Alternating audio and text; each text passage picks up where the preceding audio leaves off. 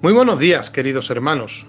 Que el Señor os bendiga grandemente en este día. Un nuevo día que, tenemos para vivir, para disfrutar, para gozarnos en la presencia de Dios. Y curiosamente estos días atrás recordaba algo en el cual, después de 28 años, curiosamente volvía a reencontrarme con, con un amigo, con un compañero del servicio militar que está a escasos 30 mm, kilómetros, 20, la distancia que hay entre Rota y Cádiz. Por la playa es menos, evidentemente, por el mar. Pero por unas circunstancias o por otras, nunca habíamos tenido la oportunidad de vernos. Fue una persona que, que marcó, ¿no? Parte de esos nueve meses que estuve en el servicio militar porque hicimos muchos vínculos de amistad, eh, al ser de, pueblos de ciudad tan cercanas como Rota y Cádiz, ¿no? Pero sin embargo, meditaba y, cuánta gente alrededor de, nuestras vidas pueden marcar nuestra, nuestras vidas, ¿verdad?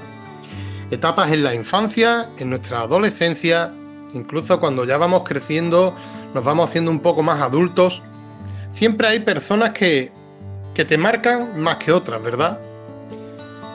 Pero mm, iba a la palabra, ¿no? Y más concretamente al libro de Juan, capítulo 15, versículos del 12 al 17. Y dice así su palabra. Este es mi mandamiento, que os améis unos a otros, como yo os he amado. Nadie tiene mayor amor que este, que uno ponga su vida por sus amigos. Vosotros sois mis amigos si hacéis lo que yo os mando. Ya no os llamaré siervos, porque el siervo no sabe lo que hace su Señor, pero os he llamado amigos, porque todas las cosas que oí de mi Padre os la he dado a conocer. No me elegisteis vosotros a mí, sino que yo os elegí a vosotros, y os he puesto para que vayáis y llevéis fruto, y vuestro fruto permanezca, para que todo lo que pidiereis al Padre en mi nombre, él os lo dé. Esto os mande que os améis unos a otros. ¡Wow! Y es que leyendo veo que hay dos partes que dice, vosotros sois mis amigos.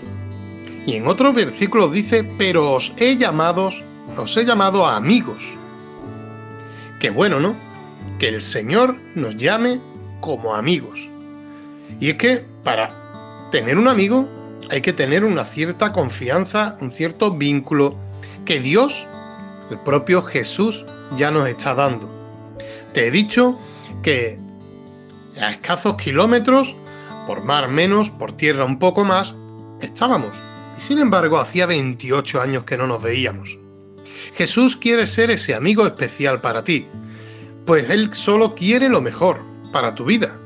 Él te guiará a tomar decisiones tanto para lo bueno como para lo malo, pero el Señor quiere estar ahí. Él a lo largo de su ministerio terrenal mostró el amor que tenía por todos los demás, incluso bendiciendo, sirviendo a los pobres, a los enfermos, a los afligidos. Él es un Dios que siempre mostrará su amor incondicional, pero sobre todo es un amor que nunca, nunca, nunca falla es un amigo especial, es el, el amigo que podrá marcar tu infancia, es el amigo que podrá marcar tu adolescencia, es el amigo que podrá marcar tu juventud, es el amigo que podrá marcar la vejez, pero es el amigo que nunca te dejará de lado. Es el amigo especial, ese amigo que puede darte la vida eterna. Un amigo que pagó el precio que verdaderamente merecíamos tú y yo.